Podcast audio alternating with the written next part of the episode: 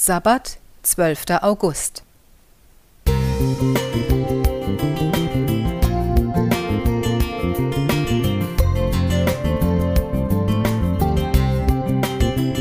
Ein kleiner Lichtblick für den Tag.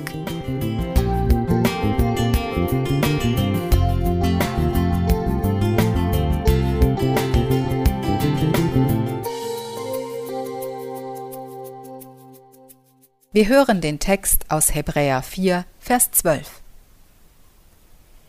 Denn das Wort Gottes ist lebendig und kräftig und schärfer als jedes zweischneidige Schwert und dringt durch, bis es scheidet Seele und Geist, auch Mark und Bein, und ist ein Richter der Gedanken und Sinne des Herzens.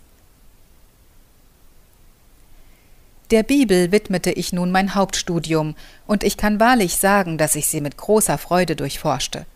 Ich fand, dass mir nie die Hälfte gesagt worden war. Es wunderte mich, dass ich ihre Zierde und Herrlichkeit nicht eher gesehen hatte, und ich war erstaunt darüber, wie ich sie je hatte verwerfen können. Mir wurde alles offenbart, was sich mein Herz wünschen konnte. Ich fand ein Heilmittel für jeden Schaden meiner Seele. Ich verlor den Gefallen an anderem Lesestoff und ließ es mir gelegen sein, Weisheit von Gott zu erlangen.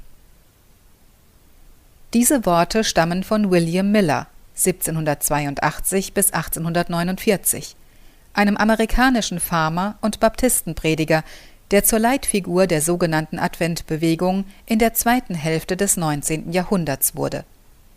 Eigentlich wollte Miller die Bibel widerlegen, stattdessen hat ihn ihr Studium immer mehr fasziniert.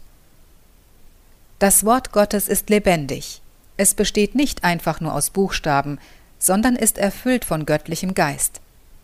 Gott war das Wort, lesen wir im Johannesevangelium, Johannes 1, Vers 1.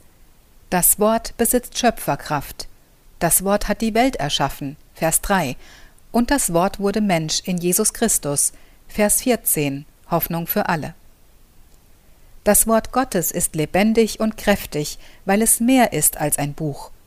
Es geht nicht nur um gesprochenes Wort oder auf Leder, Pergament und Papier geschriebene Zeichen, Wörter und Sätze. Durch Jesus Christus wurde das Gotteswort lebendig und tauchte ganz ein in unsere menschliche Lebenswirklichkeit. Wie oft hat jeder von uns die Kraft des göttlichen Wortes spürbar erfahren, wie oft haben wir den Herrn um Weisung und Trost gebeten, die Bibel aufgeschlagen und genau das Wort für unsere Lebenssituation empfangen, das uns wieder aufgerichtet und uns neue Hoffnung gegeben hat. Im Bibelwort, in der Predigt, im Gespräch, beim Lesen der Kalenderandacht, Gott spricht zu uns auf so viele verschiedene Arten. Öffnen wir unsere Augen und Ohren.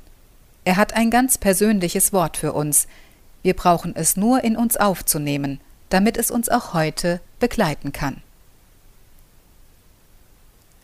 Heidemarie Klingeberg